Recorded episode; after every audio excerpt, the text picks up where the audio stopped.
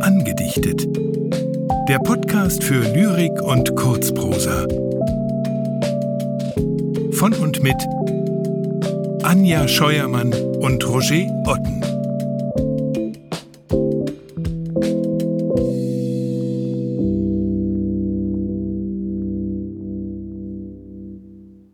Albrecht Haushofer Geräusche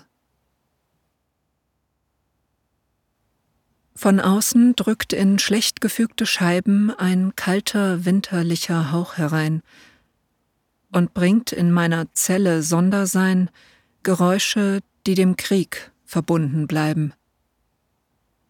Den Schritt der Wache, wie den Marschgesang, der nahen Schienen fauchendes Geschiebe, der Waffenwerke polterndes Getriebe, der nächtlichen Sirene wüsten Klang.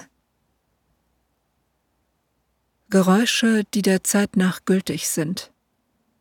Wie höre ich Tag für Tag Motoren dröhnen, wie spärlich manchmal eine Glocke tönen.